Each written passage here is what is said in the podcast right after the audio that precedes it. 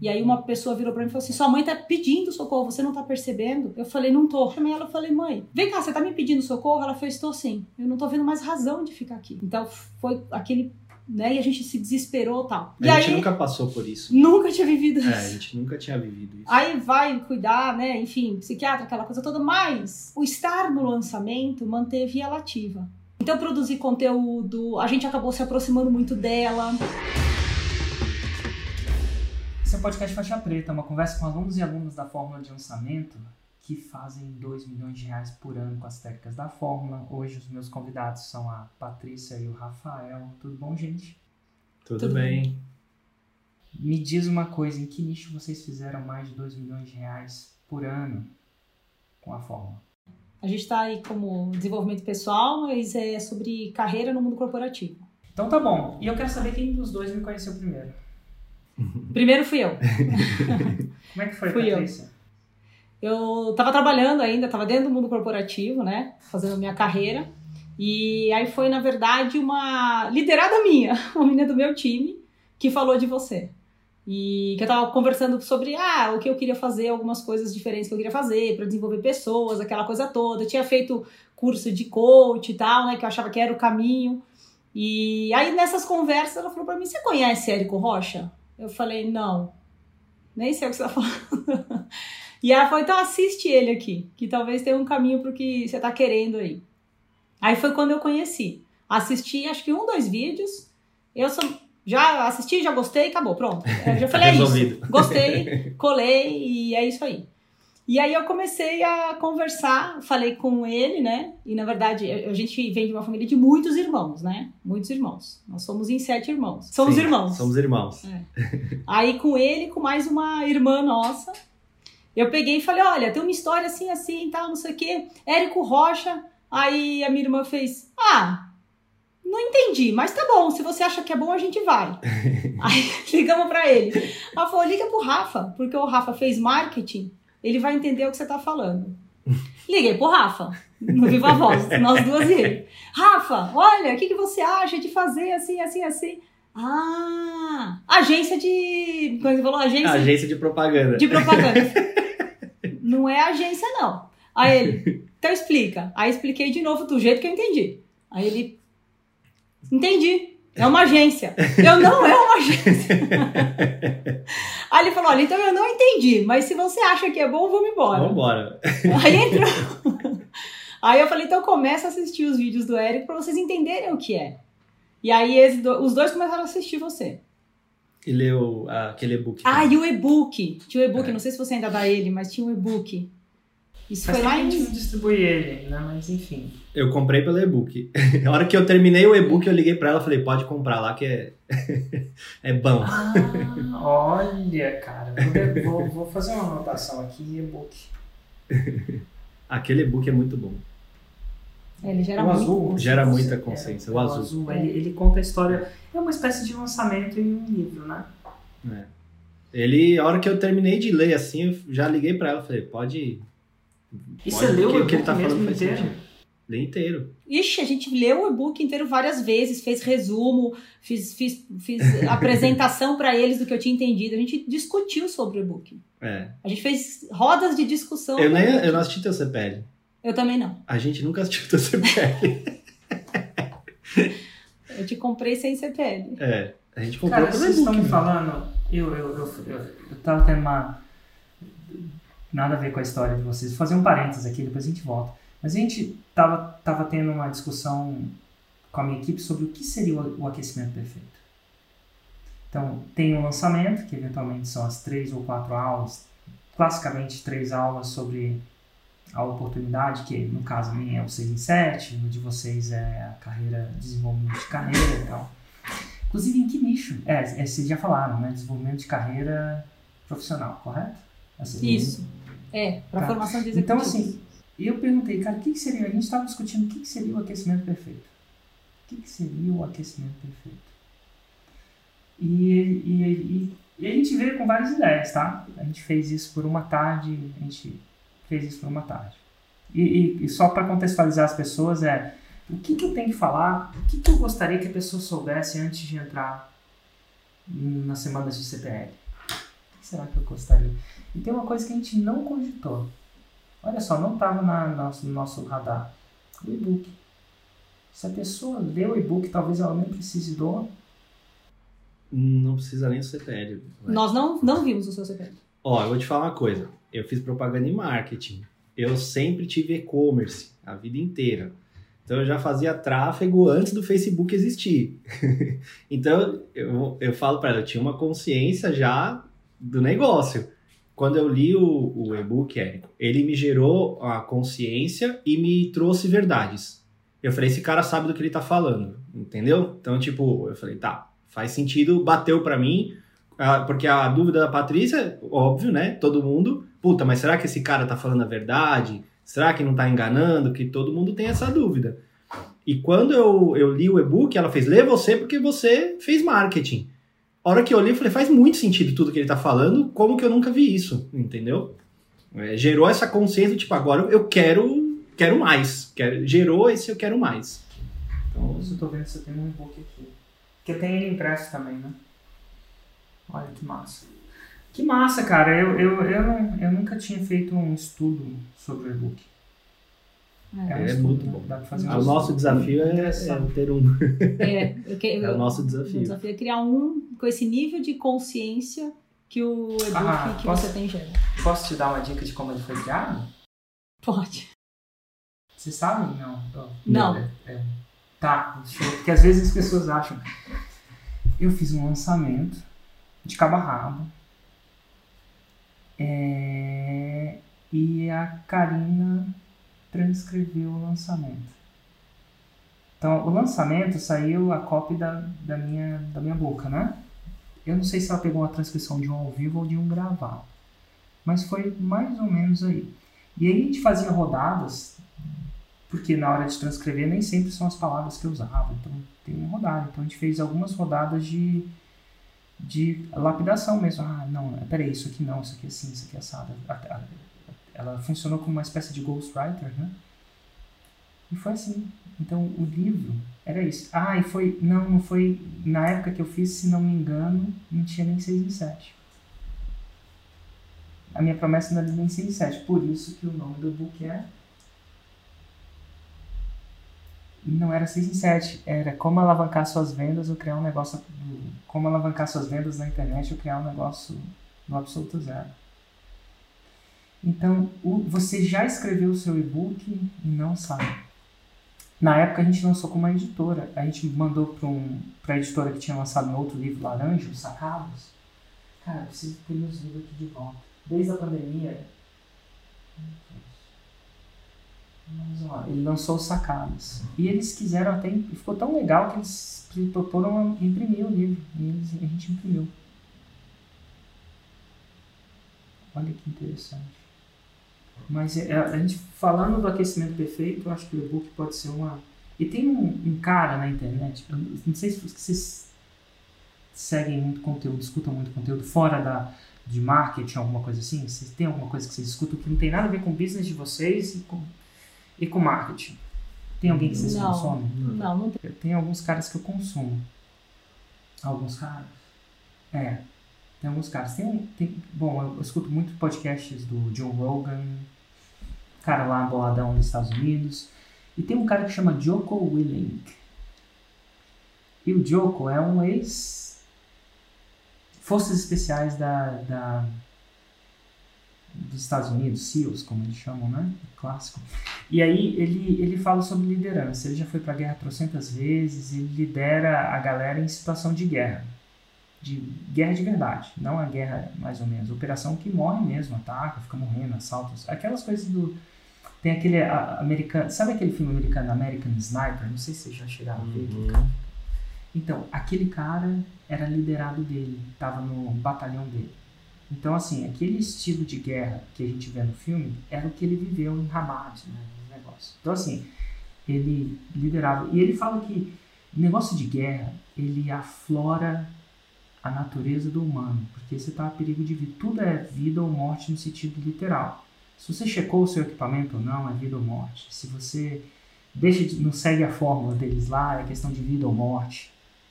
Né? Então ele fala que aflora na- tudo tudo na, na guerra é tudo muito mais rápido. Porque é, e aí ele tem um podcast. E o podcast dele é um podcast difícil. Então tem uns que eles entram lá, cara, que eu não consigo sair daquela bola. Mas tem um outro podcast que é interessante. Ele, ele pegou. Tem um que é de táticas de guerra. Inclusive vou recomendar para quem gosta. Ele fala sobre o ataque indireto.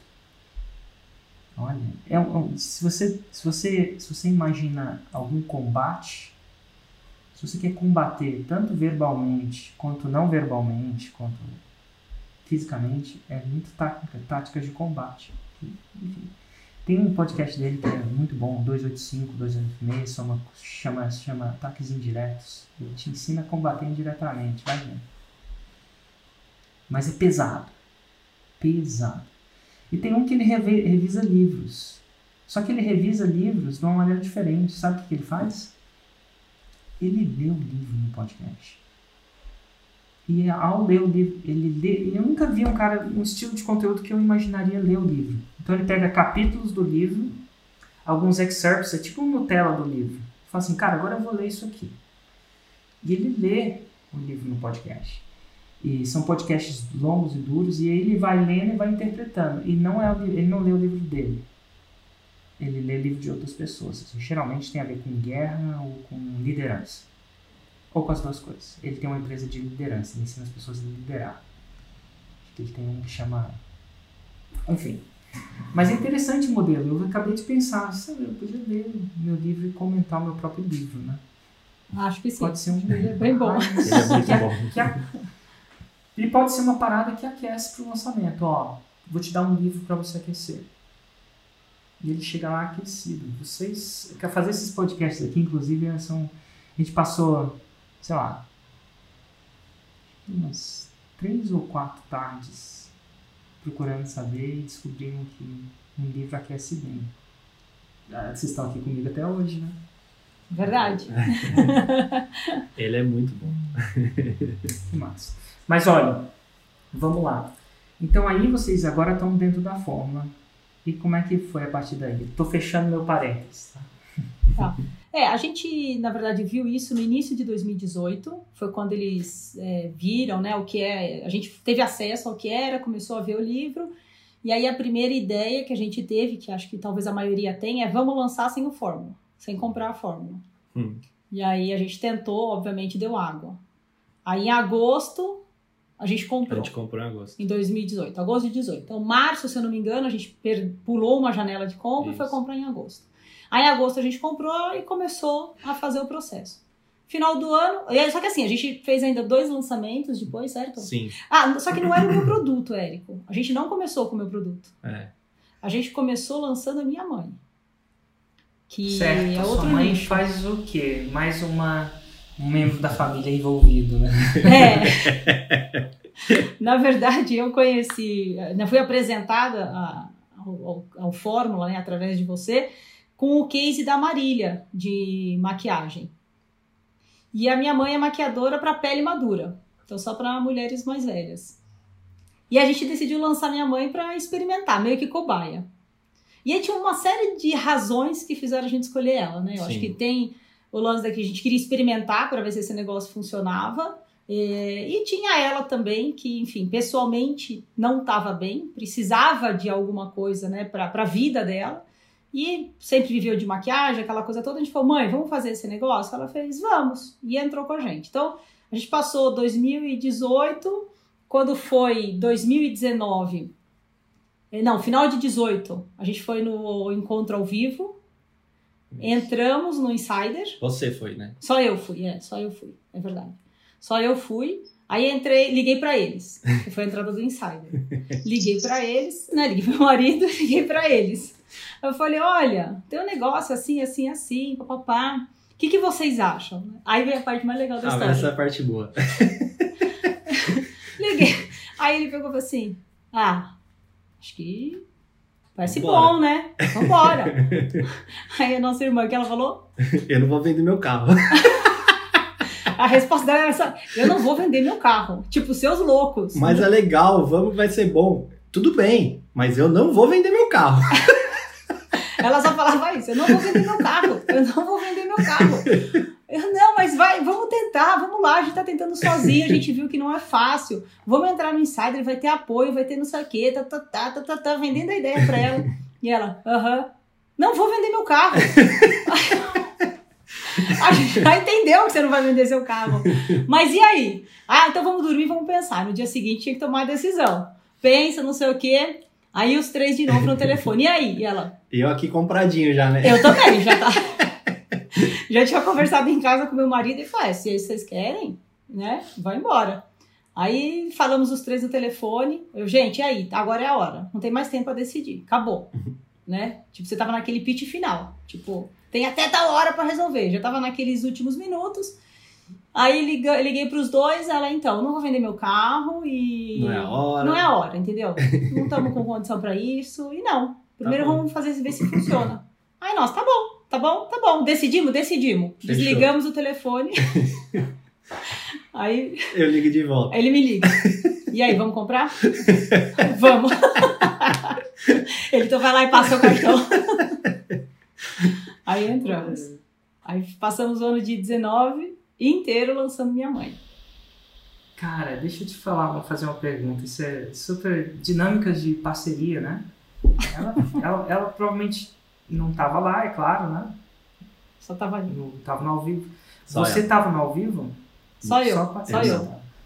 Eu tava na praia, ela ligando. E aí você comprou, mas ela ainda continuou sócia ou na verdade não? Você, Na- ela ainda não comprou ficou. risco, vocês saíram Não, da ela sociedade? ficou. Não, não, não. Ela ficou, mas avisando que não ia vender o carro dela. Tipo, Do tipo se assim. vira aí pra pagar. Você assumiu. Então, der merda. Você se vira. Eu não vou vender meu carro. Essa decisão vocês tomaram por conta e risco.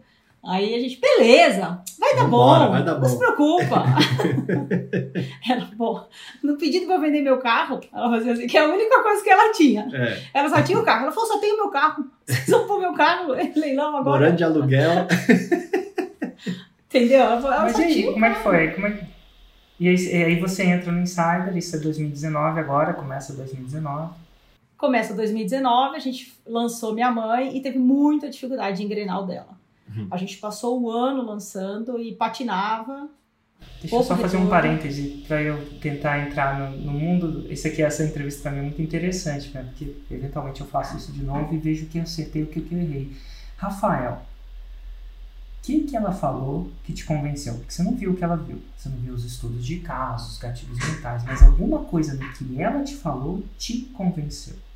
Que, que? Não, a gente tem, a gente tem uma relação muito forte de confiança. Então, tipo, ela não precisava. Se ela me ligasse e assim, tô comprando, eu ia falar, beleza, entendeu? Eu, eu sei o que ela estava assistindo lá, deveria ser algo muito forte, entendeu? É, foi muito mais da nossa relação mesmo do que propriamente é, do pitch, alguma coisa assim e tal. Basicamente, ela você confia na Patrícia. confio muito. Você, Patrícia, se você tá falando que tem que ser, cara, é estranho, mas vai lá. É tipo isso. É isso. É isso. Não tem muito. Na hora que ela falou, beleza. E a, é mesmo a outra falando, não, não sei o quê, e eu falei, não, velho. falei, se ela tá falando, ela- é porque o jeito que ela me ligou, ela já ligou na angústia, né? Então, é tipo, cara, a gente precisa disso aqui, porque é isso que vai dar a gente dar tração e não sei o quê. Sozinho a gente tá vendo que não tá dando. E, obviamente, também tinha isso, né, Érico? Não tava dando certo. A gente não tava conseguindo vender.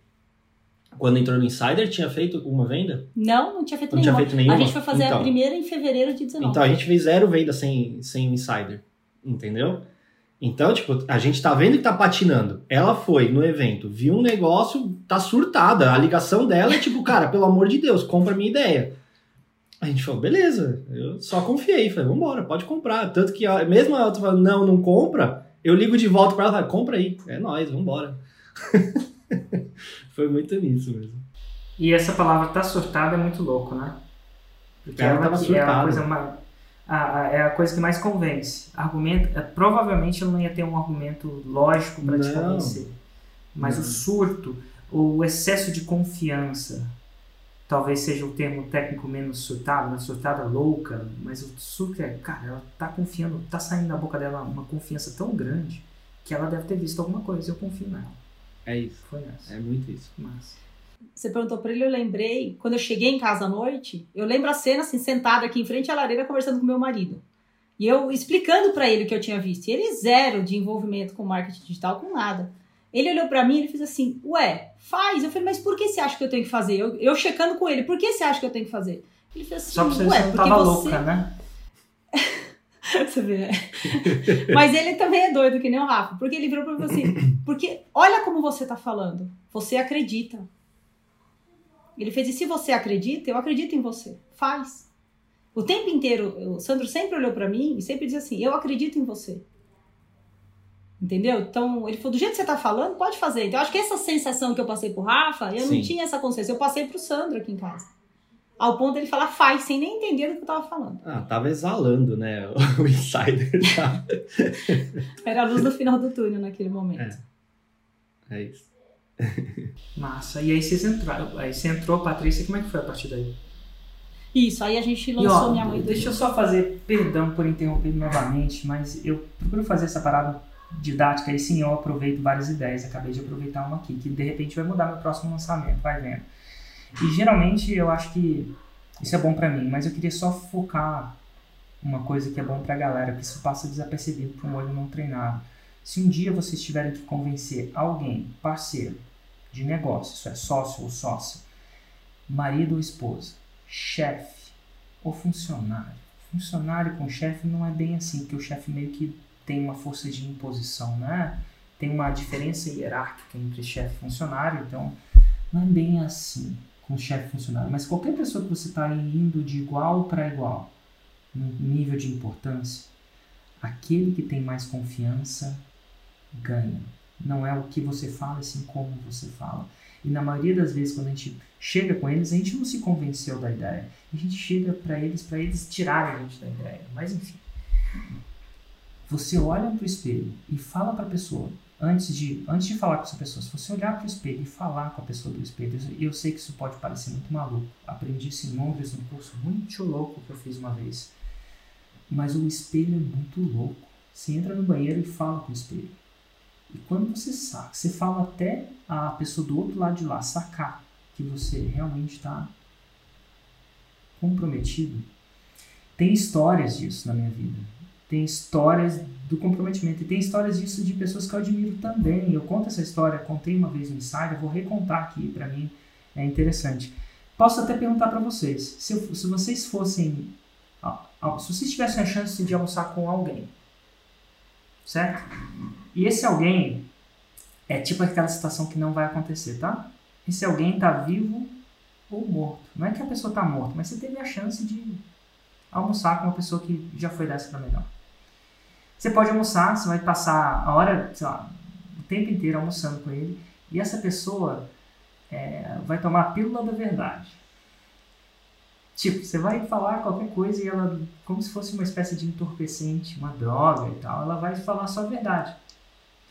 E você não vai usar nada contra ela, não é, não é intenção de mudar a história, alguma coisa assim, mas é uma intenção de ter uma conversa com alguém que você queria, pô, você queria te- ter a chance de conversar com alguém. Várias pessoas vêm em minha cabeça, né? Alguns políticos vêm à minha cabeça. Nossa, ia ser massa. Já pensou? E eu não quero entrar em política não, tá bom? Necessariamente. Mas assim, se vocês pudessem conversar com alguém vivo ou morto, com quem vocês conversariam? E, e ó, não precisa ter a resposta certa. Patrícia, se vem alguém na cabeça? Rafael, vem alguém na cabeça? Um vivo e um morto, talvez. Um vivo e um que já passou. Quem que vem à cabeça de vocês? Eu, morto, eu conversaria com meu avô. Ah, Meu avô era muito inteligente. Vivo, eu nunca parei pra pensar nisso. Nossa, eu também não. Eu gosto muito de futebol. Talvez eu quisesse conversar com o Tite, técnico da seleção.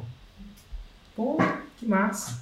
Um Ronaldinho da vida, um Ronaldo, né? Cara, na, na época daquela Copa que a gente perdeu pra França, eu É, queria 98, conversar com o entendeu? Ronaldo, entendeu? É. Ia ser massa conversar não, com o Ronaldo não. Entre, O Ronaldo não vai te Ronaldo falar. Você tem que fenômeno. conversar com o Edmundo. Ah, Você tem que conversar com o Edmundo. Ele é que ficou de fora. Ó, eu, eu, eu já fiz essa pergunta para muitas pessoas e eu tô enviesado porque muita gente dá umas ideias que eu nunca tinha pensado.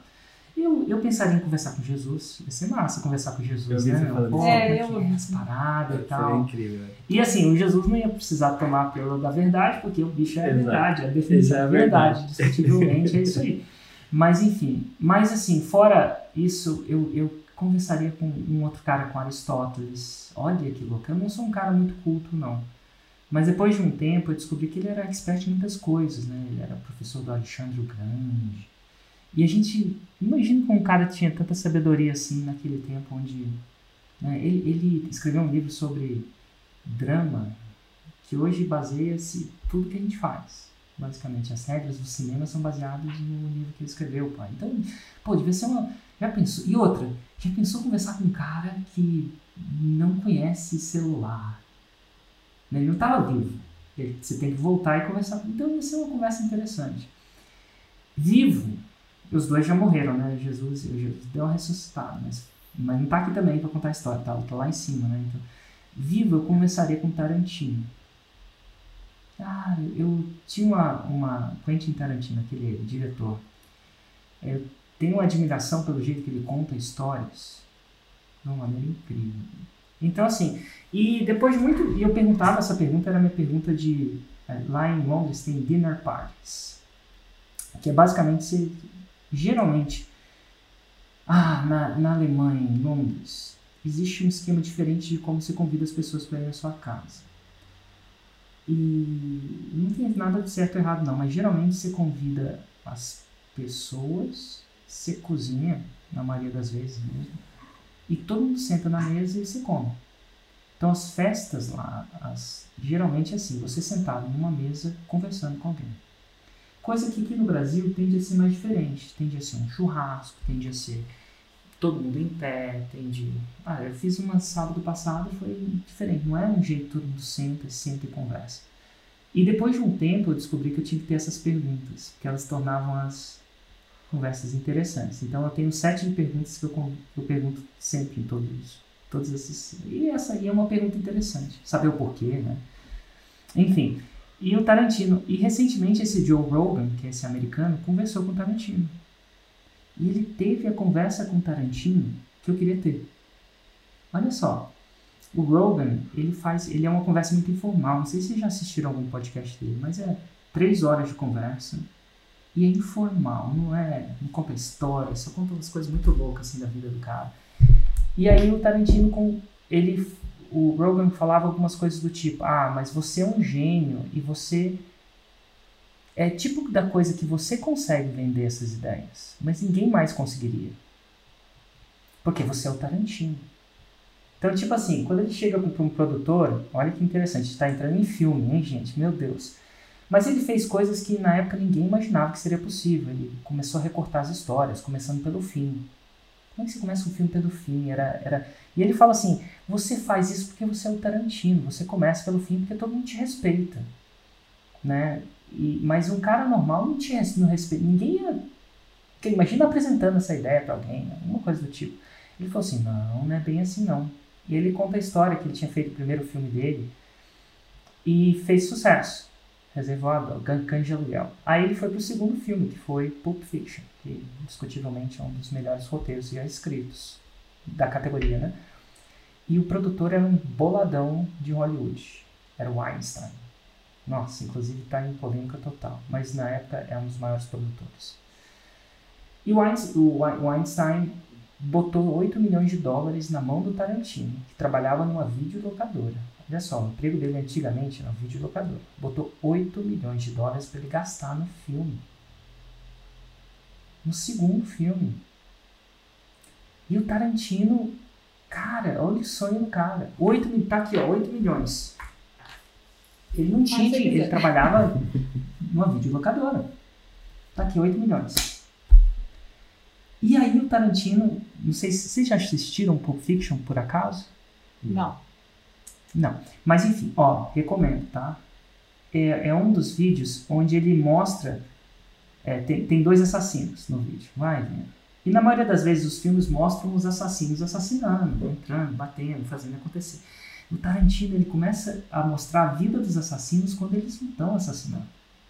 Tipo, quando eles estão esperando o cara chegar em casa e tá morrendo de vontade de ir no banheiro. Tipo, ele tá lá pra matar o cara e tá morrendo de vontade de ir no banheiro. Como é que você faz, entendeu? tipo assim, então ele mostra o background, os assassinos da vida de duas pessoas, o que, que eles conversam, o que, que eles falam, enfim. E um desses assassinos ele queria que fosse o John Travolta. O, o, e aí ele chega pro, pro Einstein e fala assim, ó, esse papel eu quero que seja o John Travolta. Só que o John Travolta estava em declínio na época. E ele fazia filme de dancinha, de Saturday Night, disso, mas não fazia filme de gangster. Ele não era um gangster. E o Einstein estava botando, ele estava pagando a conta, pagando os boletos. Aí ele volta pro Tarantino e fala assim: não, John Travolta não dá, tá em declínio e não é um gangster. Escolhe outros, qualquer outros três nomes. Me dá três nomes. Que quem convencia os caras a atuar não era o Tarantino, não era o Einstein, que era o, o produtor. O Tarantino voltou. E o Tarantino é clássico, né? Ele pega atores em declínio, troca o papel completamente, bota nos filmes dele, né? O Travolta é isso. Aí ele volta pro, pro, pro produtor dele e fala assim, ó, senta com ele e fala o seguinte, isso ele contando no Joe Rogan, ele fala assim, ó, tá aqui um filme do Travolta, onde o Travolta é gangster. Você falou que ele não fez nenhum filme de gangster, não, tem esse aqui que ninguém conhece, mas esse aqui ele é gangster. Eu quero que você assista esse filme. E se depois de você assistir esse filme, você ainda achar que o Travolta não é ideal para esse, esse filme, para esse papel, acho que a gente não deve trabalhar junto. Então, o que, que, é isso? É isso é a Patrícia falando com o marido, ou a Patrícia, sei lá, falando com você. Ele estava disposto a ir sozinho e deixar o dinheiro que ele tinha na mesa por uma coisa que ele acreditava. E o Einstein, o produtor, falou assim: cara, ele deve estar tá vendo alguma coisa que eu não estou. E discutivelmente, esse é o filme onde o Travolta se torna mais conhecido, mais aclamados, mais premiados. Se você for ver, é, é uma loucura, assim. Ele acertou e virou meme, até hoje, virou cultura. Tipo, muito louco. Então, assim, a, a, o que, que isso me, me, me coloca? Coisa assim, ó é o Rafael ligando para você e falando assim, cara, a gente vai. E é o Einstein falando. Ele ainda deu um, um copo de razão, ó. Vê esse filme é. aqui, mas ele sabia que o cara não. A razão é essa. Se você não viu, eu acho que a gente não tem que trabalhar junto. Eu não vou trabalhar mais com você. Então, o que, que ele falou pro Joe Rogan? Não é que o, o Tarantino é o Tarantino porque agora é o Tarantino. Agora ele é o Tarantino, mas na época não era bem assim, não. Ele teve que botar os 8 milhões dele na época ou os contratos, não sei se é exatamente os 8 milhões, os contratos. Ele botou o dele na reta.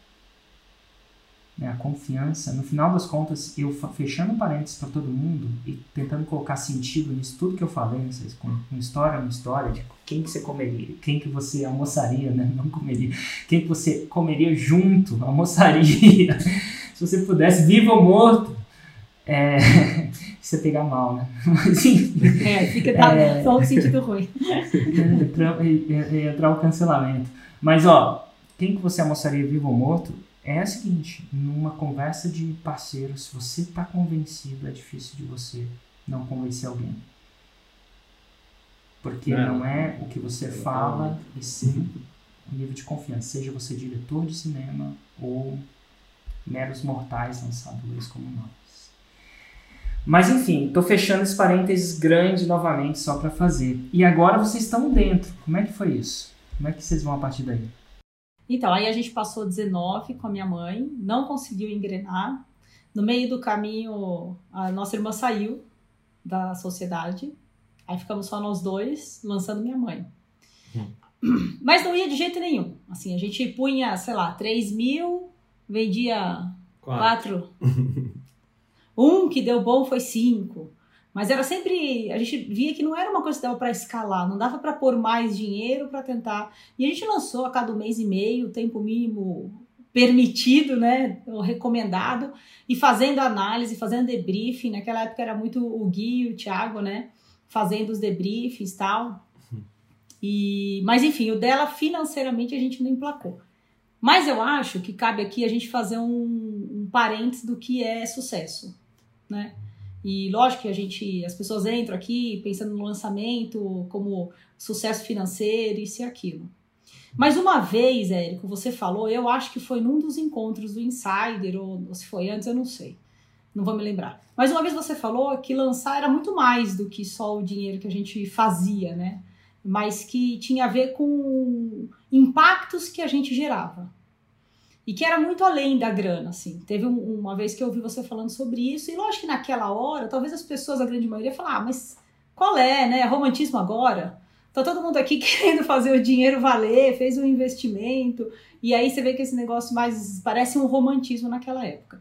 Mas a gente quis trazer isso aqui, a gente até pediu permissão, né, Uhum. para nossa mãe para trazer isso aqui. E ela falou: "Não, acho que tem que falar porque talvez mais pessoas precisem disso na vida também". Eu acho que a gente compartilhando leva a isso. Embora a gente não tenha emplacado ela financeiramente, quando a gente começou com ela, e uma das coisas que fez a gente decidir por começar por ela, foi porque ela estava numa depressão muito, muito severa. Ao ponto de vir pedir ajuda pra gente. No sentido de dizer assim, eu não tô vendo sentido para eu continuar viva. Nesse nível de depressão, muito forte, muito forte. Uma pessoa que tá no limite mesmo, pedindo socorro, né? E no começo a gente demorou a entender que ela tava pedindo socorro, enfim. E aí uma pessoa virou para mim e falou assim: "Sua mãe tá pedindo socorro, você não tá percebendo?" Eu falei: "Não tô". Ela falou: "Então chama ela para conversar". E eu chamei ela e falei: "Mãe, vem cá, você tá me pedindo socorro?" Ela fez: "Estou sim. Eu não tô vendo mais razão de ficar aqui". Então foi aquele, né, e a gente se desesperou, tal. E A gente aí nunca passou por isso. nunca tinha vivido isso. É, a gente nunca tinha vivido isso. Aí vai cuidar, né? Enfim, psiquiatra, aquela coisa toda, mas o estar no lançamento manteve ela ativa.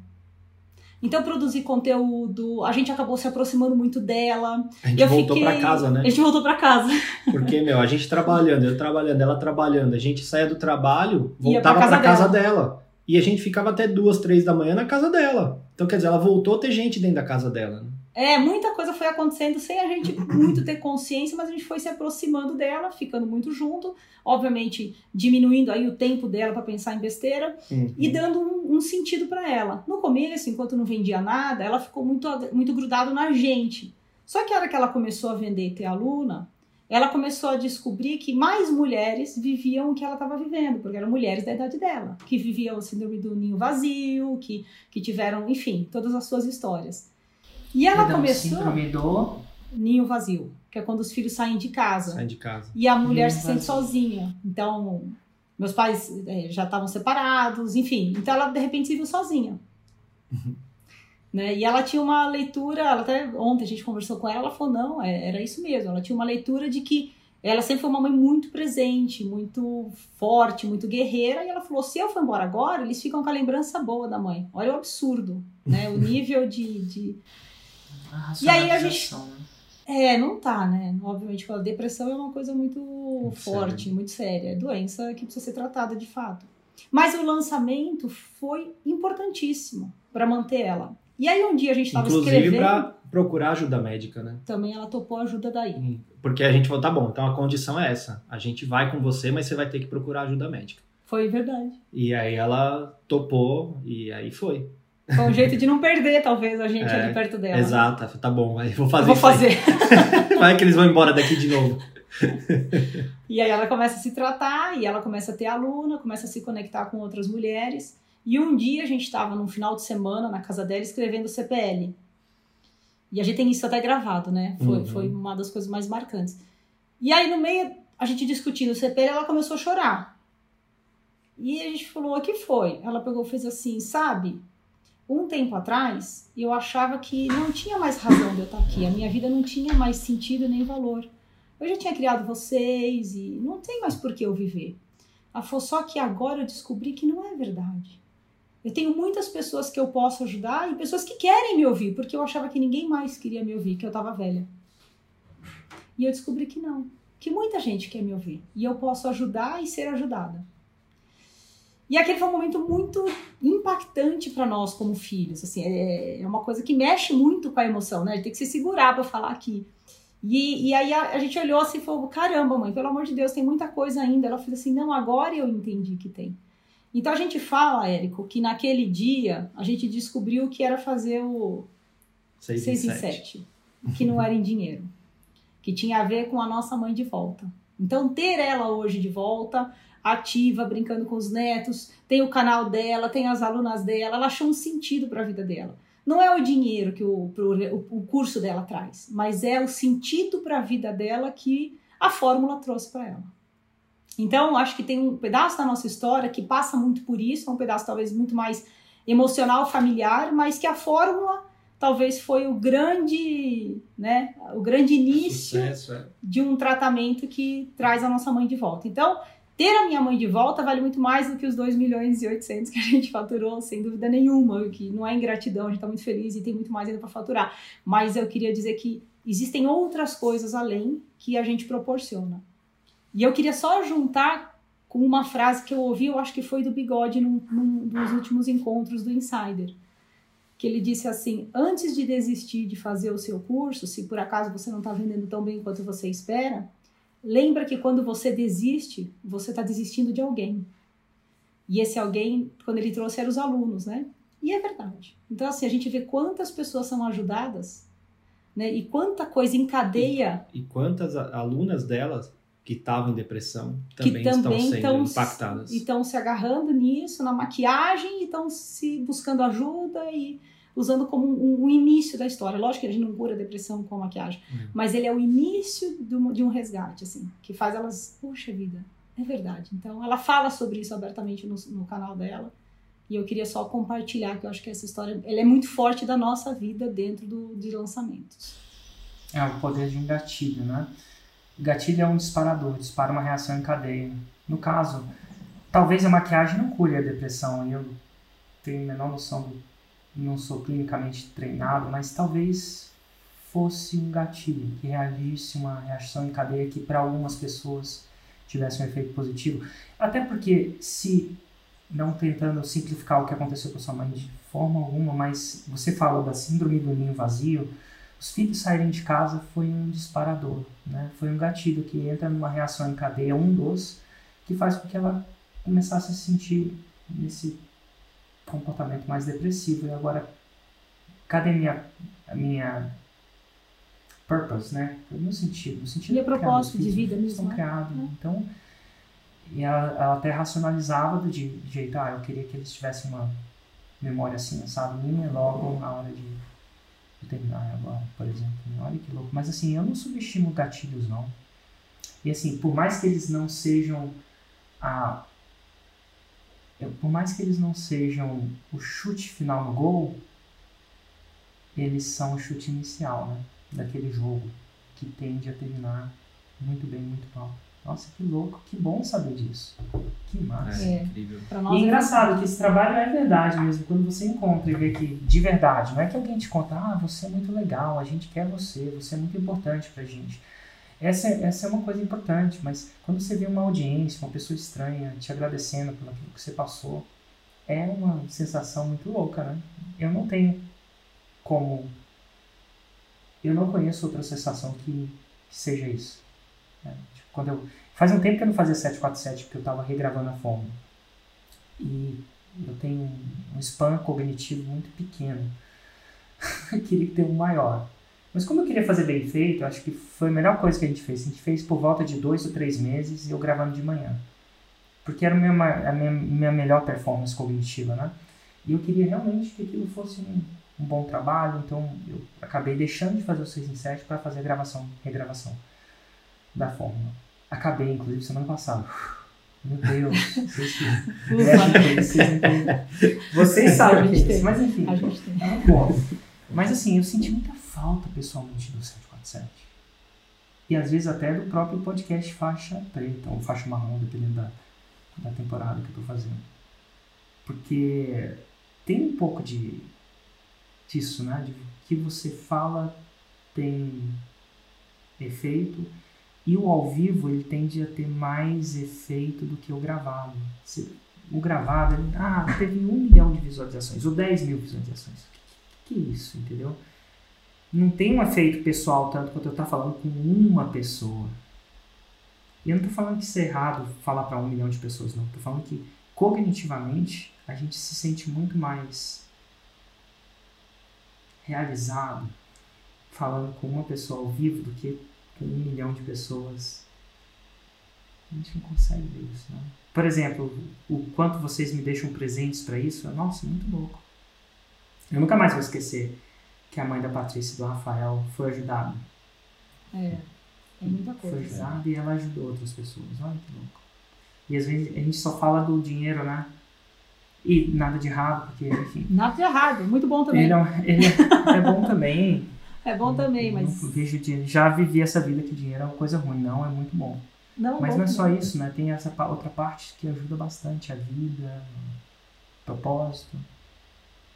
Mesmo que nunca lance, nunca faça dinheiro, ainda pode ser um ganho ainda maior do que o próprio dinheiro. É, nesse caso. Nesse caso é Nesse caso, 100% Não é pelo. E ela tem muita consciência disso. Ela fala, não, eu tô de volta e é isso que me importa.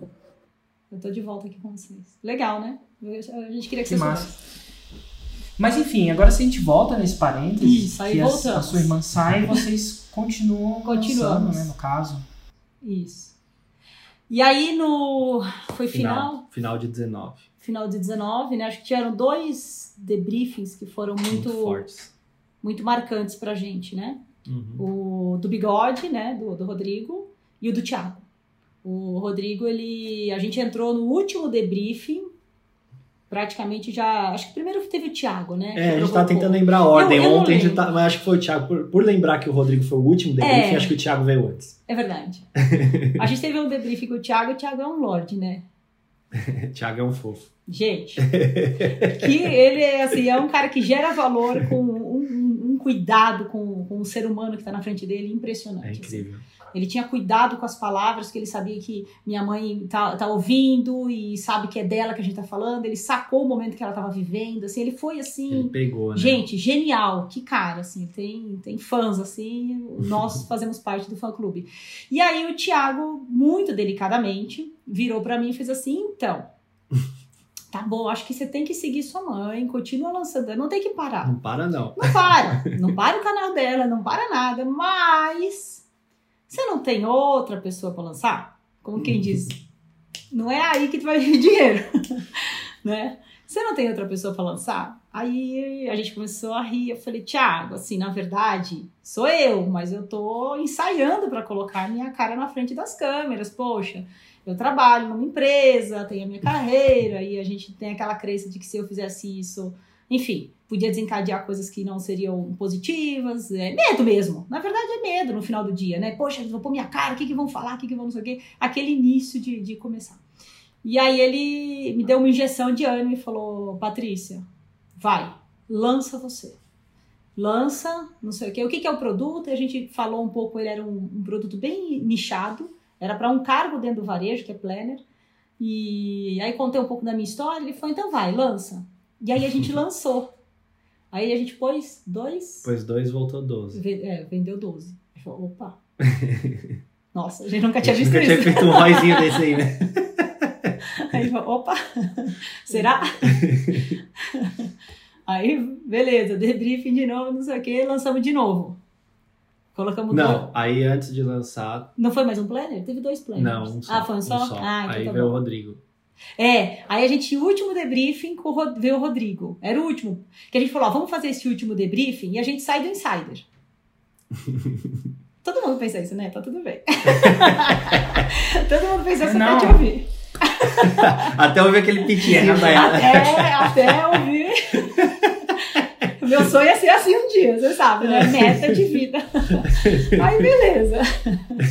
Mas é quando o pessoal fala na live, Ih, tá falando que nem o Eric. Eu falo, ah, quem dera. Eu falo assim na live, ah, quem dera, né? Eu tô ensaiando pra isso, né? Se já te lembrou, já é um elogio suficiente. Mas continuando aqui a live, aí eu tô comprando cada live.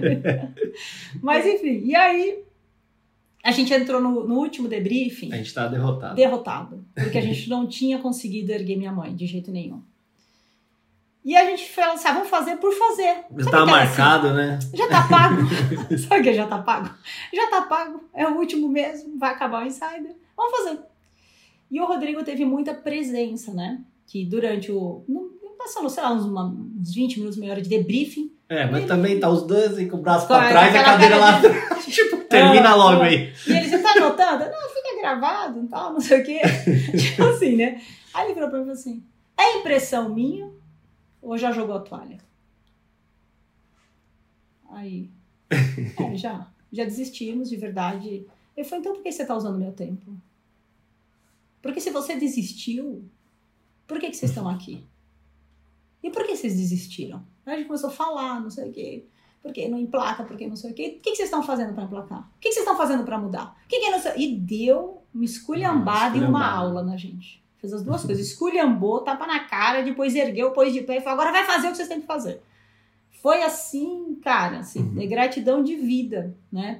porque foi realmente um momento que a gente estava desistindo da gente também. Uhum. E aí acontece tudo isso. Aí a gente lança, dá certo o planner, não sei o quê, e vou pro último encontro ao vivo. Com a certeza de que a gente não ia renovar. Era só nós dois dessa vez, né? Já não, não tava minha irmã. Não vai renovar, né? É. Não, não vai. Não vai. Então, já, tá já perdemos uma, né? É. Já, já deixamos um no caminho. Então, gente, agora não vamos Mas renovar. eu vou porque tá pago, né? Vamos é, tá pago. Vamos até Brasília porque tá pago. Pegou a passagem com milhas, né? É! já tá tudo no esquema. E foi. Aí cheguei lá, já tinha algumas pessoas que a gente, com os encontros ao vivo, fazia aquelas amizades e tudo. E aí, pessoas que eu queria deixar aqui o nome também, que foram fundamentais na nossa jornada. A Vanice, né? Que, que você já entrevistou ela. A Vanice, a Márcia Baraldi, que também hoje é faixa preta, é, a Ana, enfim, são. Eu tenho medo de falar nomes e esquecer de algumas. E a Vanice, no primeiro encontro, a gente andava juntas, né, no, no, no, nos intervalos. E eu falava, eu não sou minha mãe, ela é sua mãe? Eu não, ela não é minha mãe, não sei o quê. Mas a gente ficou numa história de que ela era minha mãe insider. Isso ficou tão forte que ela foi conhecer a minha mãe. A minha mãe que conhecia a Vanice. Então elas se conhecem agora, são amigas, enfim, é muito legal. E, a, e aí eu beleza, fui pro último tal e falei. Falei, ah, gente, legal, tal, mas.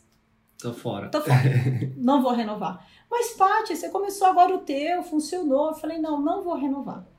E sempre no retorno do intervalo, quem vai chegando no horário, né? Você meio que dá um presente. Você abre para perguntas. Enquanto o povo ainda tá entrando na sala, né? Você deve lembrar dessa cena que você faz. E eu falei, ele sempre faz isso. Quer saber? Eu vou entrar, vou ficar aqui na sala. Porque a hora que ele abrir, e eu vou fazer a minha pergunta. e aí você faz, alguém quer perguntar alguma Eu dei um berro assim, eu! A Vanice olhou e fez, nossa. Quem fez esse eu? Fiz eu aqui. Aí já tava mais eu. eu tipo, acho que, fui eu, eu aqui. é, eu. Quem tem perguntas? Opa! Oi! Levante. Tudo bem? Ele tem que me filmar, que depois eu não vou nem lembrar o que você falou. É muita emoção para uma pessoa. E aí foi quando a gente conversou ali, sei lá, uns 15, 20 minutos. E aí foi o divisor de águas mesmo, Érico. Que é a hora que eu te expliquei o que era o programa, o que fazer, e aquelas dúvidas, isso e aquilo. E aí você falou, peraí, mas o que, que você sabe ensinar? O que, que você gosta? Eu tô falando, não, mas é o comportamento, é isso e aquilo. E você falou, escuta, por que, que você não abre a boca do funil? Ele pergunta, ah. quantos planners existem no Brasil hoje? Ah, pode crer.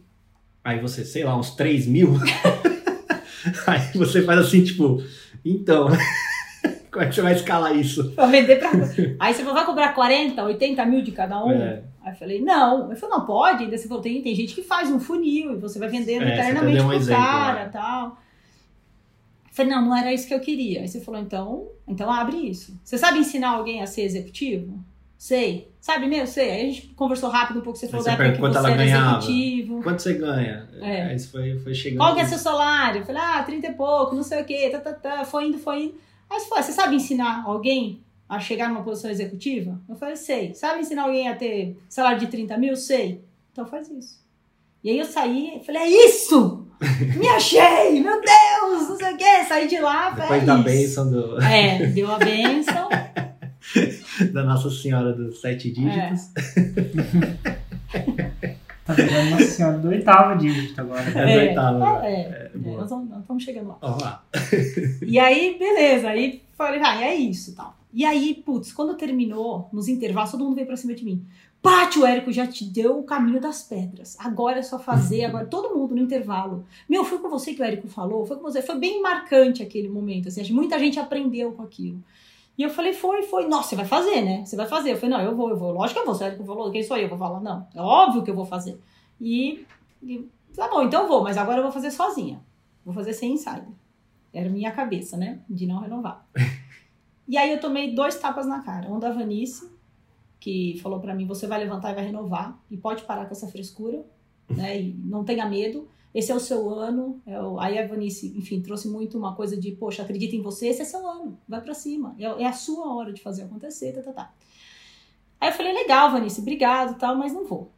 E aí a Márcia Baraldi encostou em mim. Já renovou? Eu fiz, ainda não, mas eu não vou. Aí ela fez assim, não vai o quê? Eu falei, eu não vou renovar. Ela olhou bem no meu olho, ela fez assim, o que você quer da sua vida, Patrícia? Eu falei, como assim? Ela falou, o que você quer? Eu falei, eu quero fazer isso. Ela fez, então se é isso que você quer, esteja entre os melhores. E não conheço lugar melhor para você estar senão aqui no Insider. Então você vai levantar agora, vai renovar e só volta aqui quando tiver renovado. Você entendeu? Eu falei, Márcia, calma. Ela falou, calma não. E ela engrossou comigo, ela é fofa. Ela falou, calma não. Você vai lá e vai fazer o que você tem que fazer. Ou então você fala para você mesmo que você desistiu de você. Eu falei, não, não, não é assim. Ela falou, é assim.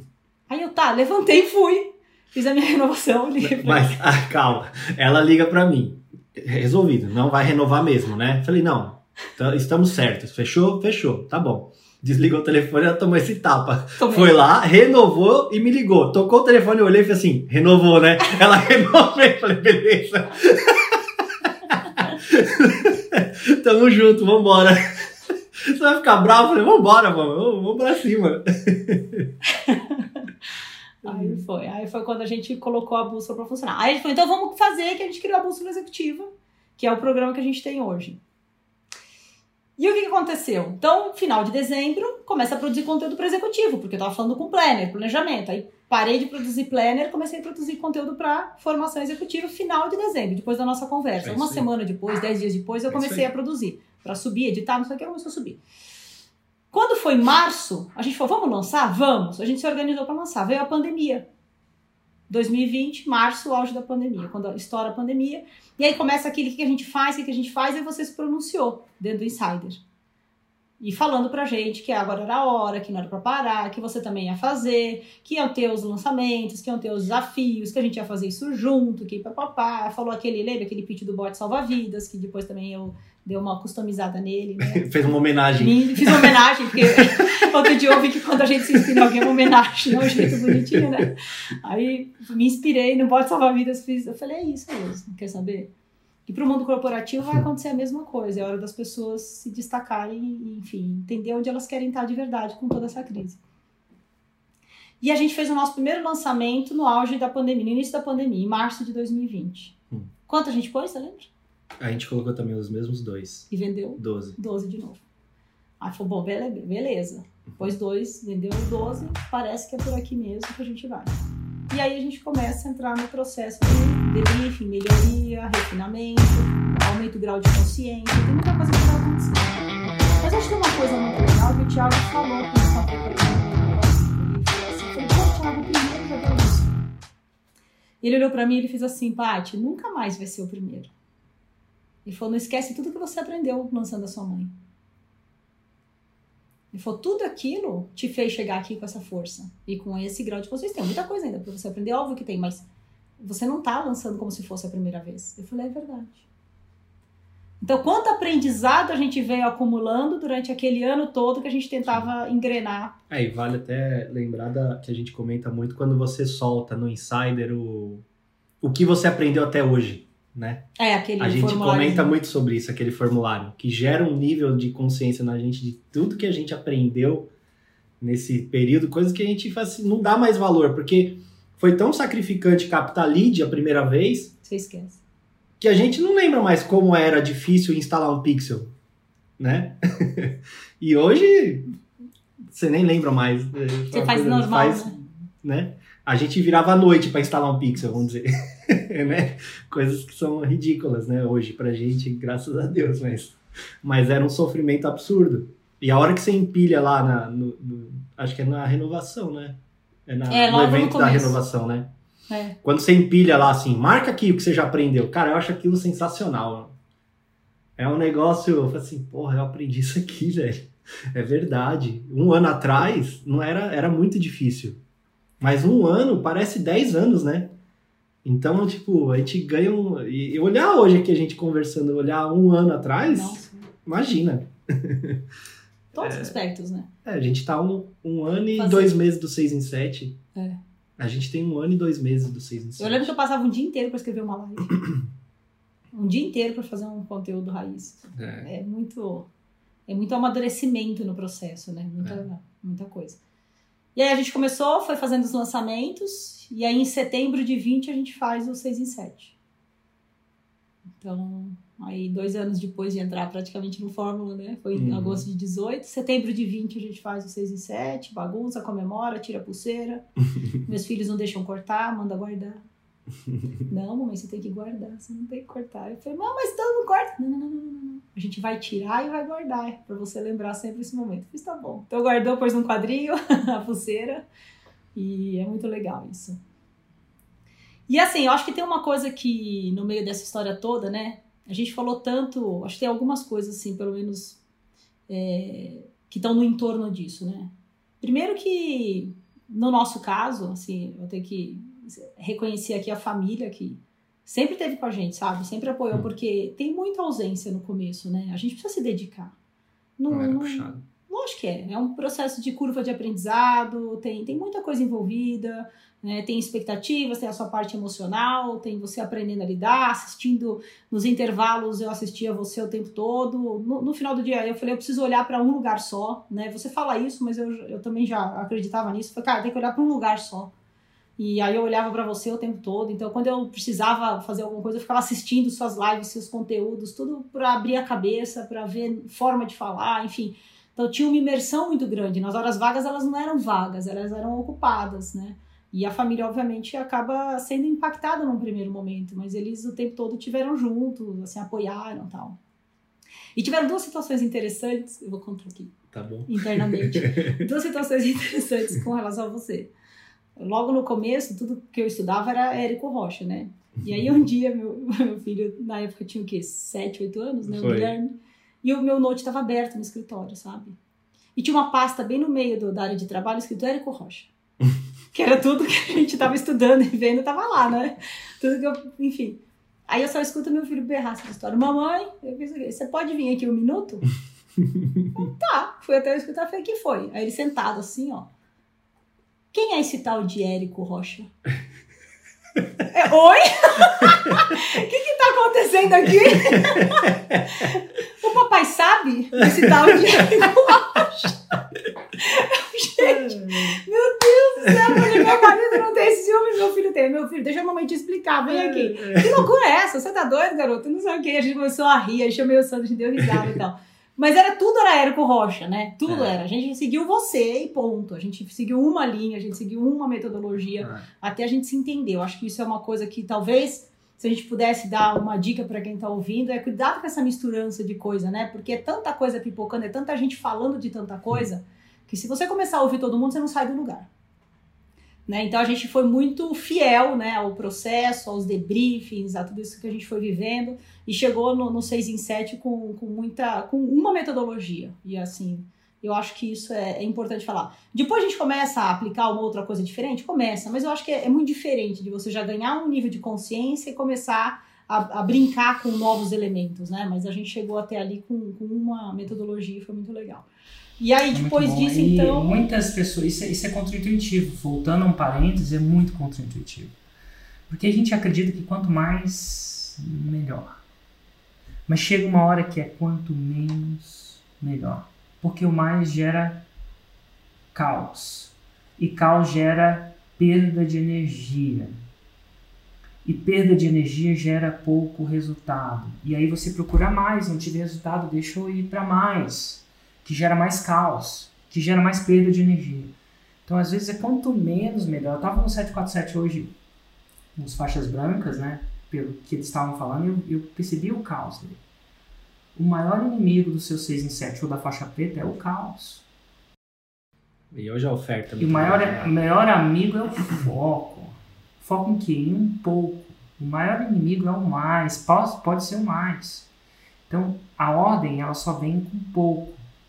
Porque dá um trabalho organizar tudo. E a gente fica. Eu passei três meses gravando a nova, nova fórmula, por exemplo. Três, acho que três meses. Fora, eu acho que seis meses só para contextualizar, a gente fazendo meetings para colocar tudo no mapa mental. Só para a gente organizar o caos. Isso vem antes ou vem depois? Melhor antes. E é um trabalho de curado, talvez de seis meses para gente que já faz isso há sete anos. Ou nada, oito anos, nove anos. 2013 foi o primeiro lançamento, então a gente está em 2022, vai ser março, vai ser o nono ano completo, né? Então organizar o caos e o caos ele é muito sedutor, é a sereia. Tem sempre uma sacadinha nova. E o canto da sereia, que leva os navegantes ao penhasco dos seis sete. É o canto da sereia. Então aqui vale fechar esse parênteses. Toma cuidado com o caos. É, ele gera muita confusão mental. Você tenta encaixar as coisas, né? E, e tenta encaixar, as coisas não vão se encaixar. Elas não se encaixam. E a onda passa, né? Eu tenho uma, tenho uma parada que eu tô. Eu tô sempre aprendendo a surfar, né? E tem uma coisa que às vezes você surfar de frente para onda, chama de front, é diferente de surfar de trás para onda, que chama de back. E é engraçado que eu, eu já sei, eu estava usando outra parada para surfar, que é um foil, eu sabia surfar exatamente de frente, mas eu falei, ah, vou tentar de back, que é o normal, o segundo passo, que é surfar de frente, de costas, alguma coisa do tipo. Mas é muito louco, porque você está na onda e o seu corpo não está automático o que fazer. Então, você titubia, você perde a onda. Aí você tem que começar a remar de novo para pegar outra onda, para subir, para ter uma outra chance. Eu acho que quando você está no caos é um pouco isso. Você perde um pouco da energia, você perde um pouco do que fazer e você perde a onda. E quando você perde a onda, uma analogia para aquele ciclo de lançamento, o que, que você tem que fazer? Você tem que botar a prancha e passar a arrebentação novamente. Tipo, a arrebentação é onde a onda quebra e tal, e é a parte pior de passar. E depois você passa, você tem que esperar uma onda, esperar o timing certo, quando ela vir, tentar, e aí você vai ter uma segunda chance. E cada um desses é um ciclo. E o caos faz com que você tenha mais ciclos do que você deveria ter.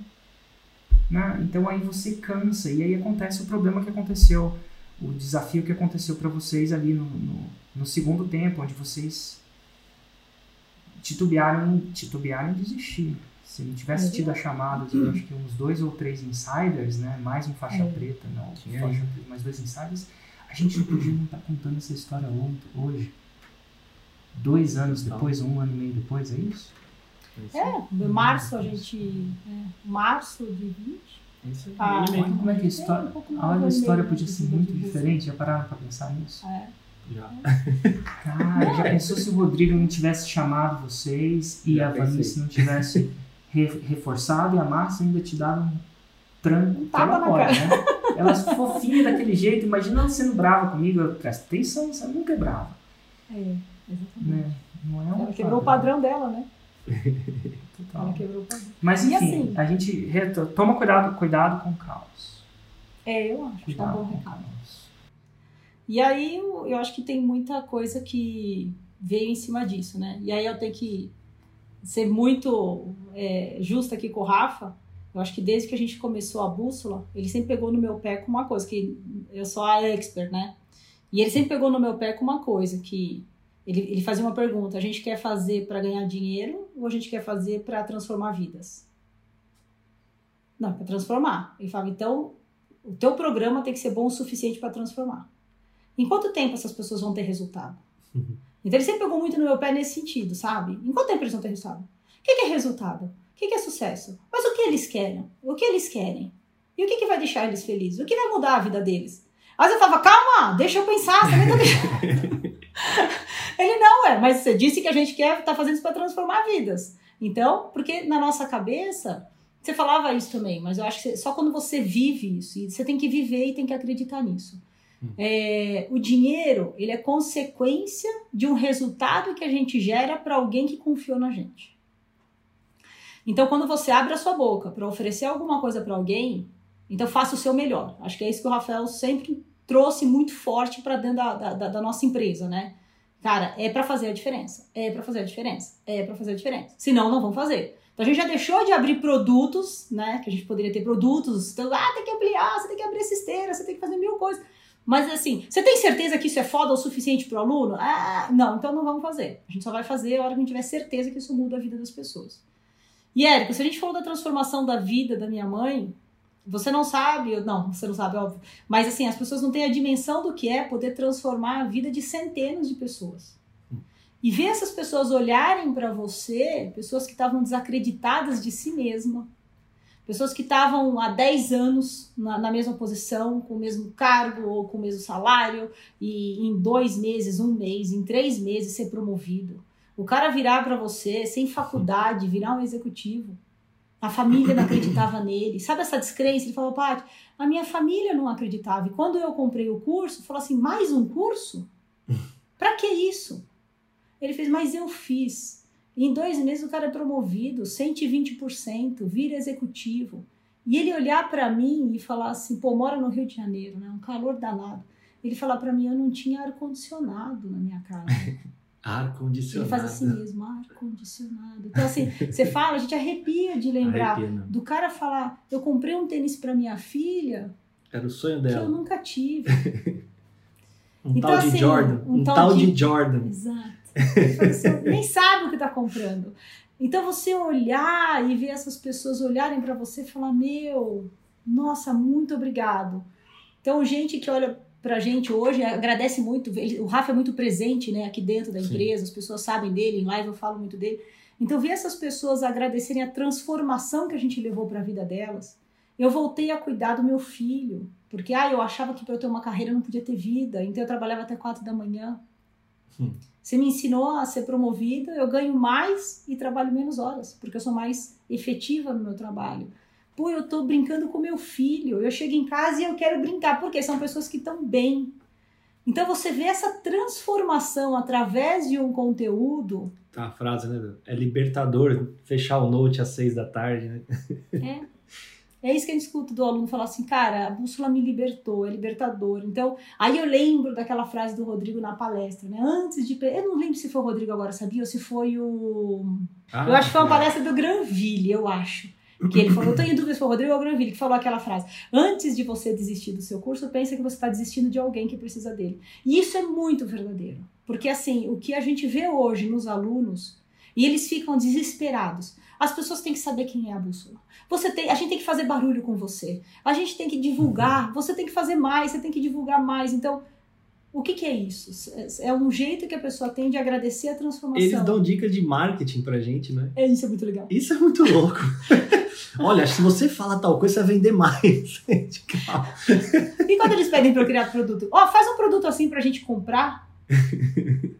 Então, porque eles estão transformados? Eu acho que o que está por trás não é o dinheiro, o produto, né? Mas é. Eu acho que é isso que, as- que eu queria. A gente queria deixar muito assim, a gente falou muito Sim. isso. De deixar esse recado para as pessoas, de fazer alguma coisa de verdade que transforme vidas. Não, não é uma brincadeira. A gente não pode brincar com as vidas, entende?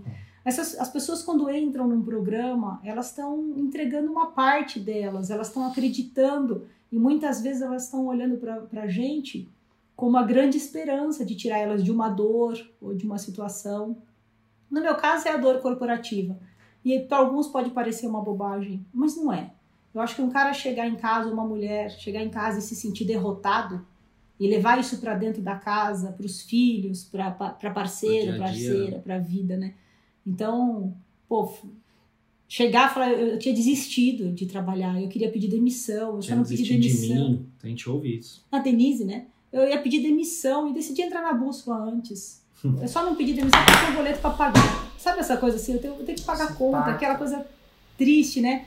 Quando E aí ela vem pra bússola em dois meses, buf, vira executiva, 102% de aumento. Então a gente começa a ver coisas e fala, meu Deus, mas o mundo corporativo faz isso? Faz. É, transcendemos, né? Quando você transcende isso de, do impacto versus o dinheiro, e quando transcende, isso é, quando a ficha cai, para transcendir é muito filosófico, mas quando isso passa a ser uma coisa não negociável para você, como foi, ah, cara, tem que transformar. O 6 em 7 passa a ser quase, o faixa preta passa a ser quase uma natural. Ele é E é difícil de transcender isso no começo, quando a gente está no começo, que precisa da grana mesmo. né? é, total. É, Mas é interessante, mais um insight. Mas imagino que depois disso o seu 6 em 7 começou a rolar, foi isso? Começou aí. E aí, aquele ano de 2020 fechou em quanto? Essa era... Hum, fechou em. Não fechou muito, não. Não fechou muita gente. Que a gente A gente fez fez 6, assim. 7 em setembro, outubro e dezembro. Ah, Deu 300 e pouco. 300 e É, porque a gente já fez lançamento de 30 mil antes. 12, É. 12 400 vai, deve ter 30, fechado. 30, e aí a gente pulou pro 100.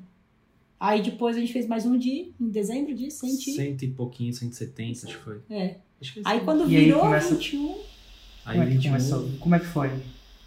O bicho pega. aí a gente começou a realmente decolar. Assim, em janeiro a gente deu uma baixa, não viu tanta força, É. mas depois começou. Aí foi para 350, 400. Aí a gente ficou alguns lançamentos entre 350 e 450. A gente ficou 4 a 5 lançamentos presos aqui, né? é. Ficou nesse vai, não vai, vai, não vai, vai, não vai. Aí o penúltimo a gente fez 550. 550 e o E último 800. E tem mais um dia 13. Dia 13 agora a gente E abriu. ao, to- todo, e ao todo vocês estão no ano com faturamento de? 2,800. 2,800.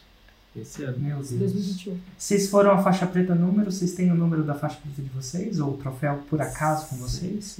Ah, eu não peguei.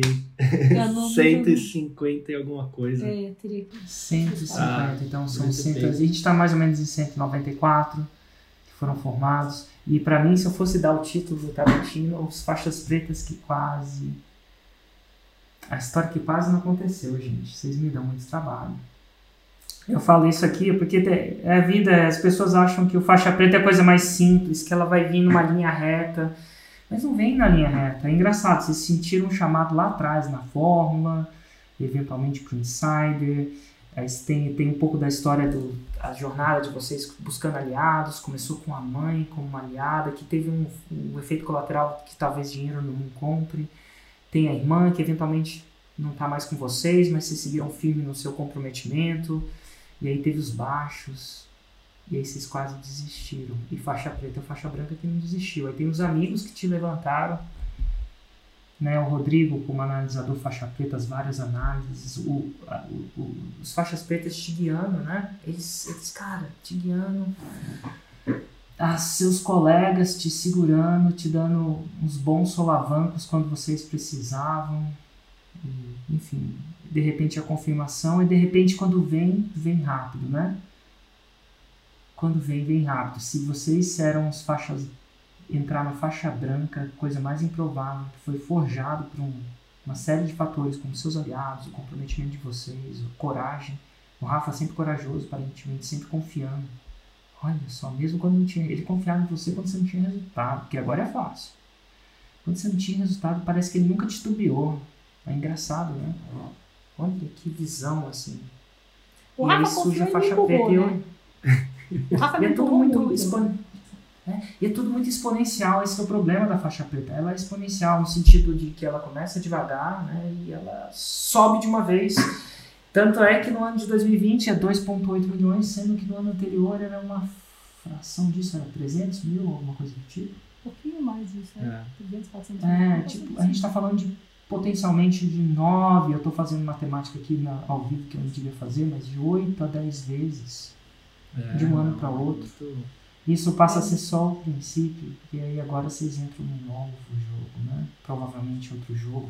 Então, assim, mas essa é a história da vida de um faixa preta. E eu acho legal vocês estarem aqui para eu poder contar essa história tem- com vocês. Porque se eu contasse, Não, pareceria copy. Mas tem mais um Pareceria outro que eu resultado, né? Como é que Tem, é? mais um, tem mais um resultado ainda, se for somar os milhões aí. Ainda É, junto eu, eu tenho um e-commerce também. E, e o Ah, e-commerce e- nasceu junto com um pouco junto com a bússola, né? Foi, na mesma época. Ele nasceu junto com a bússola, praticamente. Um pouquinho depois da bússola, né? Na verdade. Em julho, mais ou menos, a gente começou a desenhar com dois amigos meus. E um e-commerce de suplemento alimentar, que no primeiro ano fez 100 mil reais e no segundo ano fez 15 milhões. E esse ano deve fazer mais de 20 milhões. Nossa senhora! Isso foi efeito colateral. Da do lançamento. Do lançamento. Não tenha dúvida. Não tenha dúvida. Muito do, do. Muito do que eu aprendi, do que eu passei a vivenciar no, no marketing, Com certeza ele foi pro, pro e-commerce também.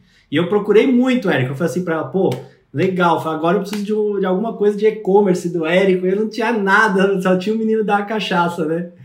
E eu procurava assim, meu, não é possível, tem que ter alguma coisa. Foi mesmo. Mas é, é um, é, um, é um resultado que é, faz parte do, do- da fórmula. Não tenho dúvida disso, Érico. Não tenho dúvida, não.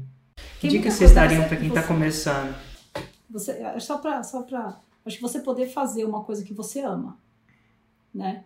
E, e ter o impacto que você quer gerar na, na sociedade, eu acho que isso é, é impagável, assim, de verdade, cara.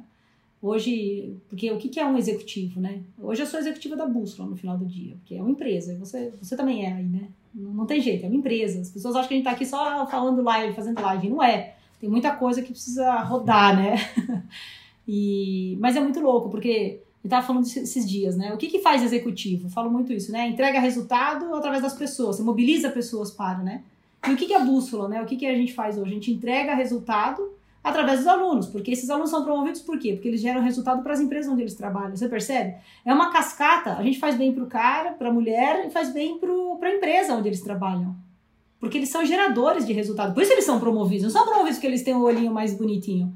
É porque eles geram valor para o negócio. Então a gente criou uma legião de pessoas, está criando nessa legião de pessoas que estão transformando uma história no mundo corporativo. E isso é muito legal. Então, as pessoas lembrarem dos seus propósitos sempre, né? E caminharem com ele, porque de verdade a faixa preta ela, ela vem, segue o método e tem um propósito claro, que não tem a ver com só o dinheiro, mas tem a ver com o dinheiro que vem através dessa transformação. E óbvio, o dinheiro é muito bom também, não tem problema nenhum. A gente gosta dele, né? Paga, paga escola, paga um monte de coisa para quem tem filho também. Mas não, não é, é mais do que isso, assim. Eu acho que talvez a minha grande dica é, cara, faça um negócio que você ama, porque você vai fazer isso com muita intensidade. Então, segue o, método, confia no processo e, e seja apaixonado, porque eu acho que fazer só pelo dinheiro é muito triste. Que você escolha algo que você ame e faça esse negócio dar certo, né? A gente fala muito aqui sobre fazer para ver se dá certo ou fazer até dar certo. A gente brinca, né? Brinca não, mas é verdade. Fala que na bússola a gente não faz para ver se dá certo, a gente faz até dar certo. Então, se não tá dando certo alguma coisa, vai lá pro debriefing, calibra, vê o que é e volta melhor. Né? Foi a nossa grande lição de vida, pelo menos é a minha. Não sei o que eu vou deixar como dica aí para quem tá ouvindo. Eu acho que é isso. Eu acho que o foco é o foco é no aluno sempre, na transformação. É, eu acho que fez, isso fez a gente chegar onde a gente chegou hoje. É, obviamente, com, com essa mentalidade assim. Então ele provocava muito ela, é verdade. Cara, como a gente vai fazer? Ah, a gente tem X% promovido. Como a gente faz para ter mais? Eu quero ter o dobro de promovidos. Ah, eu quero ter o dobro de pessoas ganhando mais dinheiro. Como elas ganham? Ah, a gente tem uma média aí de 52% de aumento, aumento. salarial, né? Em três meses e meio. Em três meses. É Então, muito rápido. Na média, os nossos alunos têm 52% de grana a mais na conta depois de três meses. Na média. Na É média. muita coisa. 52 é, Entre Você aluno já- com 300% de aumento, é surreal. É surreal. Em, Mas pouco, aí- em meses, assim, tá falando disso. É, Às vezes é Em 3 15 meses, dias, 15 dias, um em dois mês. meses, em três meses. E, e são pessoas que estavam desistindo da vida delas, Isso. corporativa. Então não é que a pessoa fala assim, ah, acho que ela já estava na boca. Se ela estivesse na boca, ela não estava dentro da bolsa, porque o cara acha que pode fazer sozinho, na verdade. Ele só vem quando É. ele tá na dor. E o cara, eles vêm, eles e elas, né? E são, Sim. assim. Dentro, qualquer setor, né? Setor público, setor privado, Qualquer setor, coisa. terceiro setor, tem de tudo. É muito Então, é- louco. Então eu acho que é isso. Acho que Muita é, é, é o que a. Patrícia falou, é a paixão, é você realmente estar no foco, é não ficar com distrações. Eu vejo muito assim, ó, Érico, o que eu ouvi de amigo, cara. E aí, você ainda tá lá sendo enganado lá por, por um cara que só ele ganha dinheiro? Eu ouvi muito isso. E é aquilo lá, cara. Tipo, no começo eu rebatia, ficava puto, tal, vem falar mal não. Mas depois eu falei, cara, na boa, é, beleza, é, tô, tô, tô ainda lá, tô ainda lá. Hum. Mas aí a hora que o filho fica bonito, como é que você fez? Ué, é o cara lá que tava me enganando. Não é o cara que engana todo mundo lá? Entendeu? É isso. Então, assim, a gente seguiu o método, a gente fez o passo a passo e a gente, cara, a gente não, não esmoreceu, cara. A gente foi pra cima, meu. É, vambora, cara. Por mais que chegou dúvidas lá, renova, não renova, mas a gente não ia parar. A gente ia continuar. Acho que a gente ia sofrer muito mais, muito mais. Mas a gente não ia desistir do negócio. Então, Acho que é isso, sim. Não tem muito segredo, não. Se alguém me perguntar, fazer igual a Márcia fez comigo. É. é. Se alguém me perguntar, eu vou fazer igual a Márcia fez comigo. Vai pra lá. Ah, um dia eu acho que vocês já estão fazendo. Acho que sim. Já. Sim. fazendo. Acho que Já sim. sim. Né? É, É, É muito que tá bom, é muito bom poder contribuir para a vida das pessoas. Assim como alguém contribuiu na hora H pra vocês, né? Nós. Na hora certa, talvez. Uma hora crítica, vou chamar de uma hora crítica. No fu- no futuro, a vida são feitas de decisões críticas, desde quem a gente vai casar, que colégio a gente eventualmente vai estudar, o que os nossos filhos vão estudar, que cidade a gente vai morar, tudo decisões críticas que movem, que dão direção na nossa vida de uma maneira que a gente nunca sabe, né? Como é que seria? se- e ó, o, o Thiago fala isso, ele fala assim, nossa, como a vida pode ser diferente em um ano. Como a vida pode ser diferente em um ano. Essa é a. É, essa é a moral da história, provavelmente. Gente, que bom, muito obrigado pela participação. Queria dizer para vocês que, pessoalmente, é, poder falar com pessoas como vocês são o ápice da minha vida. Porque de tudo que vocês contam, eu lembro dos bastidores. Desde o evento, daquele evento de 2018 que chamava 456, do evento de 2019, dos eventos de renovação, da vez que você que eu sim faço perguntas e respostas até as pessoas entrarem na sala. Lembro do dia que você levantou, lembro do dia que eu não tinha noção do que eu ia falar, as pessoas acham que eu já sei. Essas perguntas ao vivo são coisas assim, sabe-se Deus o que que eu vou falar, É. sabe-se Deus a responsabilidade que eu tenho quando eu falo, eu sabe-se Deus, né? Tipo, eu sei que é uma responsabilidade muito grande. Cara, que bom que você estava naquela hora, que bom que você levantou a mão, que bom que eu vi. E que bom que não há coincidências, porque na vida não sei se há não. Tem gente que acredita em algumas, eu não acredito muito em coincidência não. Mas eu lembro de todo esse passo. E vocês, conversar com vocês hoje aqui para contar a história é uma coisa muito louca, porque todo esse programa dá trabalho, no sentido de muito trabalho. Ontem, sábado, minha esposa me perguntou de novo. Érico, eu não sei como é que foi a palavra que ela perguntou, eu já tinha tomado algumas também. Full disclosure, eu estava, estava comemorando. Enfim, estava fazendo um churrasco, tinha tomado umas cervejas ou alguma coisa do tipo. Mas enfim, ela perguntou, você não pensou em parar novamente, não? Foi essa pergunta que ela perguntou. E assim, eu acho legal que ela sempre está perguntando isso, né? Porque eu posso parar, eu não tenho que continuar, eu posso. Mas eu falei, não, Ju, não estou pensando em parar. E eu falei várias coisas, mas entre outras coisas, falar com vocês, estando trabalhando ou não, é o ápice do meu dia. Porque eu lembro de todas aquelas partes que não são fáceis. Mas aí, cara, eu falo com vocês, eu falo, nossa, imagina se eu não tivesse aparecido naquele evento.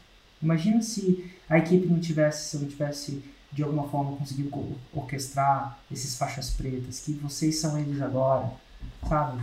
Imagina se esse programa não existisse e todos os altos e baixos né, de criar um programa do zero com uma promessa tão forte, tão ousada, né? Tipo, chegar e colocar na mesa, colocar o seu na reta, uma coisa tão ousada, dá tanto trabalho, mas vocês são o ápice desse trabalho. Eu acho que, sabe, mi- minha mãe queria muito que eu formasse. Eu nunca entendi, ela queria uma festa de formatura, eu nunca quis, sabe? Eu viajei pro exterior e tal. Mas meio quando eu voltei, eu já tinha voltado mais atrasado, e ela falou: "Não, meu filho, eu quero a festa de formatura". Ela queria isso. Eu nunca entendia, mas mãe, É, pra coroar. mas aí eu entendi, sabe? Ela o que, que ela queria? Um momento que ela lembrasse de tudo que ela tinha passado para aquele filho estar formando e que no mundo dela era o sinal que ela fez. Ela foi mãe. Minha mãe Deu queria certo. que eu vê, queria- ela sempre fala: "Ah, meu filho, eu queria que vocês passassem a necessidade que eu passei". Então, aquilo era um momento que personifica a coroação que ela, que ela conseguiu. Os filhos estão vivos, estão bem, estão formados na cabeça dela e agora eles estão prontos para a vida. Então vão, vão, ser, vão arrumar um emprego e são independentes, vão ficar independentes. Eu nunca entendi aquilo de verdade. Por que, que era tão importante para ela? Para mim não era. Mas é porque eu não, né, eu- eu não era a minha jornada, né, de alguma forma ou de outra. Mas agora vocês, vocês são a formatura, cara. Eu formo todo dia, gente, sabe? Essa conversa para mim, eu sei que a gente dá os troféus, sei que aperta a mão, mas essa conversa para mim é esse momento de formatura, isso me dá muito sentido na minha vida, de verdade. E obrigado por vocês investirem um tempo de estar falando essa história ao vivo aqui. É, eu agradeço também. Acho que, bom, estamos dois aqui, porque em 2021 entramos em dupla para o Insider, né? Obviamente, ele não estaria aqui na câmera comigo. Mas, bom, já que vamos fazer agora esse negócio junto, quando fez o 6 em 7, ficou pronto. Já temos dinheiro agora para entrar em dupla no, no, no próximo ano. e a gente entrou. E. É, agora estamos aguardando aí, né? Mas a gente vai fazer 10 milhões ano que vem aí com a ajuda do, do Flat, se tudo der certo. Assim, se, se for aprovado, estamos, é, esperando, estamos esperando. Estamos esperando 2 para 10. Érico, não quero dar nenhum toque aqui em público. 2 para 10, hashtag 2 para 10. Agora o jogo muda, né? E vamos fazer uns 10 milhões e nós vamos contar essa história de novo. Vamos. Porque e a gente vai fazer um podcast 2 para 10 daqui a pouco. Você vai, tem um... vai ser legal contar a história dessa nova fase da vida de vocês, é, né? São novos desafios, né? Você tem, você tem a conquista, não é só a nossa época, né? Eu falei ontem para a Patrícia. É, essas histórias que a gente contou aqui dos nossos alunos, eles também tiveram isso porque é parte sua também. É muito louco. Não sei se, se isso passou forte na tua cabeça já tantas transformações que seus alunos estão entregando para os alunos, né? Então, vamos dizer, é como, como se você fosse o avô disso, né? é como se você é... fosse o avô.